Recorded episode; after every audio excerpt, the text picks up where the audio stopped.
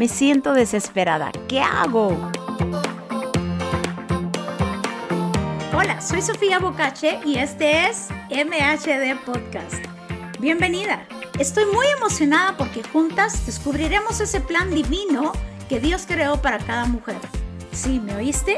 Tú eres esa obra maestra, ese diseño que con tantos colores y matices hacen de la mujer un ser excepcional.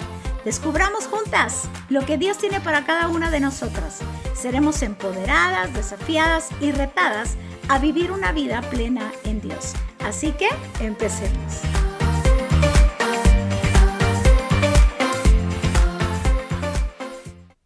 Definitivamente cada una de nosotras nos hemos desesperado en algún momento de nuestra vida, ya sea por lo que estamos viviendo, ya sea por lo que estamos viendo, ya sea por lo que estamos sintiendo.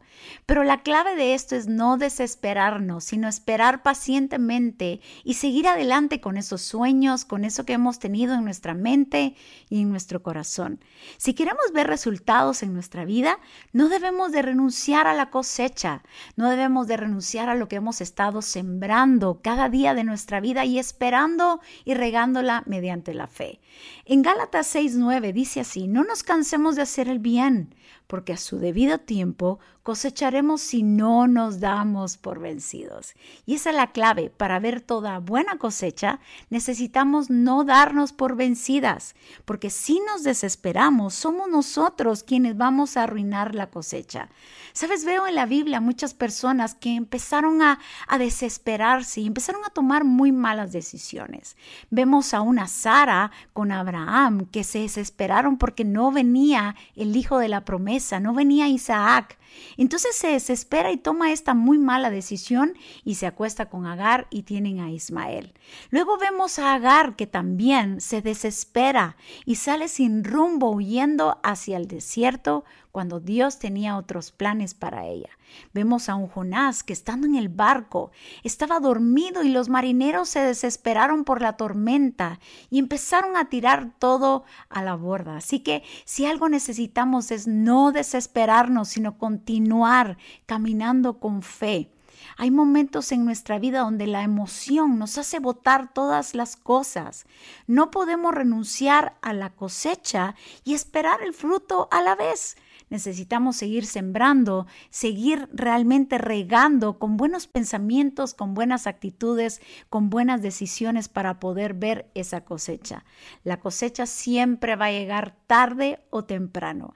Hay una historia muy interesante que se encuentra en segunda de Samuel 23, 11 y habla que habla de Sama, hijo de Age, Ararita. Dice que los filisteos se habían reunido y había un pequeño terreno lleno de lentejas y a causa de este temor el pueblo había salido huyendo delante de los filisteos. Pero en eso sucede algo. Acontece que se para en medio de aquel terreno de lentejas un hombre y lo defendió y dice que mató a los filisteos y Dios le había dado una gran victoria. Este hombre era Sama.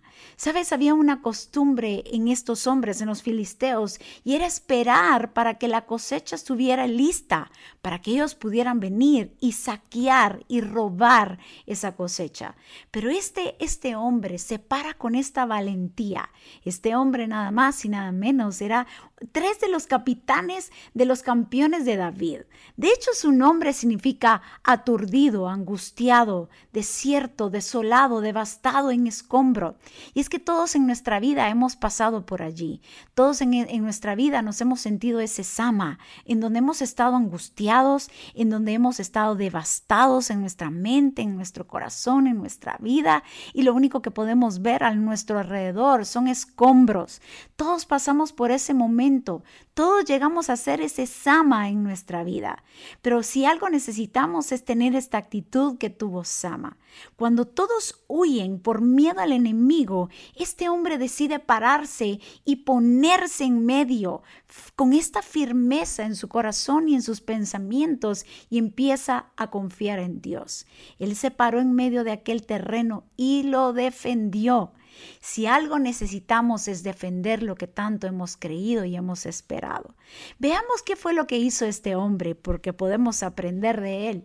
Para que cuando el enemigo quiera venir a desbaratar nuestros sueños, lo primero que tenemos que hacer es pararnos en medio.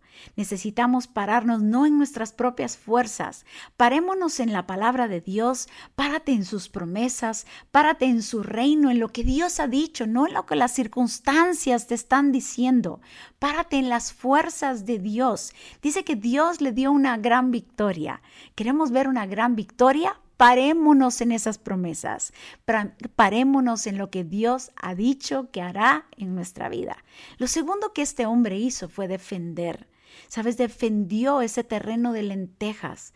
Todos hemos pasado esos momentos difíciles, esos procesos difíciles. Y, y, si algo necesitamos tener en nuestra mente y en nuestro corazón es no ponerle al enemigo en bandeja de plata lo que tanto nos ha costado. Necesitamos defender. Yo no sé qué es lo que necesitas defender hoy en día. A lo mejor es tu matrimonio, a lo mejor es tu relación con tus padres, con tus hijos, a lo mejor es defender algo que estás creyendo, a lo mejor tienes que defender un sueño, algo que por tanto tiempo has estado cultivando en tu corazón. ¿Sabes? Hay algo interesante, porque la lenteja generalmente se siembra a finales del invierno. Estamos hablando de ese clima frío entonces quiere decir que la lenteja es este grano tolerante, toleraba aún los, los extremos de, los, de, de lo climático. Hay momentos en nuestra vida donde necesitamos realmente pasar, incluso por esos tiempos de sequía, por esos tiempos de invierno, por esos tiempos difíciles. Por eso si algo necesitamos es verdaderamente defender, no importando que sean unas lentejas. Recuérdate que las lentejas tienen, tienen una característica, tienen un alto contenido de proteína. Cuando tú y yo nos paramos y defendemos, va a venir nuevas fuerzas de parte de Dios en nuestra vida. Lo tercero que este hombre hizo fue que mató a los filisteos. Sabes, para no renunciar a la cosecha necesitamos deshacernos de, aquellos, de aquellas cosas que nos detienen. La pregunta es, ¿qué es lo que te está deteniendo? Necesitamos no tenerle misericordia. Mata la duda, mata la incredulidad, mata todo aquello que te está estorbando para poder alcanzar lo que Dios ha dicho a tu vida. Si algo hace muchas veces cuando nosotros eh, estamos frente a algo que nos está amenazando, es que nos paraliza, nos roba. ¿Saben? Los filisteos provocaban esta sensación en la gente y es esta sensación de temor, de ansiedad, de incredulidad, de frustración. Todos tenemos nuestros filisteos. La pregunta es quiénes somos. ¿Puedes identificarlo? Puedes decir, bueno, yo ya sé qué es lo que a mí me detiene. Yo ya sé qué es lo que a mí me paraliza. Yo ya sé qué es lo que no me deja avanzar y no me permite crecer en esta vida. Identifica quiénes son tus filisteos y decide matarlos, decide matar todo aquello que está interrumpiendo lo que Dios ha decretado para tu vida y para la mía. Y quiero hablarte de, más bien, leerte un versículo que realmente cuando lo leo me trae mucha vida y me trae este ánimo, esta fuerza para poder seguir adelante, porque es la promesa de Dios. La promesa de Dios para nuestras vidas sigue vigente. La promesa y la palabra de Dios no tiene fecha de vencimiento. Joel 2.21 dice así, Tierra no temas, alégrate y gózate, porque Jehová hará grandes cosas. Así que necesitamos no temer y alegrarnos y gozarnos. Animales del campo, no temáis, porque los pastos del desierto reverdecerán, porque los árboles llevarán su fruto, la higuera y la vid darán sus frutos. Vosotros también, hijos de Sión, alegraos y gozaos nuevamente en Jehová vuestro Dios, porque os ha dado la primera lluvia a su tiempo y hará descender sobre vosotros lluvia temprana y tardía como al principio. Las eras se llenarán de trigo y los lagares rebosarán de vino y aceite. Y os restituiré. Ponle atención a esto. Y os restituiré los años que comió la oruga, el saltón, el revoltón y la langosta, mi gran ejército que envié contra nosotros. Si algo necesitamos es prestarle atención a lo que hace la oruga, el saltón, el revoltón y la langosta. Hay cosas que van a querer atacar nuestra vida en, nuestros diferentes tiempos. Por ejemplo, la oruga. La oruga sabías que no come frutos, sino se come las hojas, los tallos y las raíces. Eso habla de inicios. Hay momentos en donde Dios pone sueños en nuestro ser y es esa etapa donde estamos eh, gestando espiritualmente un sueño muy grande de parte de Dios en nuestra vida. Y generalmente ahí es donde vienen los ataques para que tú y yo abortemos lo que llevamos adentro. ¿Sabes? Si algo necesitamos es realmente ponerle atención a esos inicios, esa etapa donde estamos comenzando algo grande, porque va a querer venir la oruga y comerse para que tú y yo no podamos dar fruto. Lo segundo habla del saltón. ¿Sabes? El saltón tiene una característica y es que brinca. Eso habla de momentos de inestabilidad. Hay momentos de inestabilidad que han querido dañar nuestra cosecha. Hay momentos donde sentimos avanzar y otros donde sentimos detenernos y otros donde sentimos que estamos retrocediendo. Y eso hace el saltón.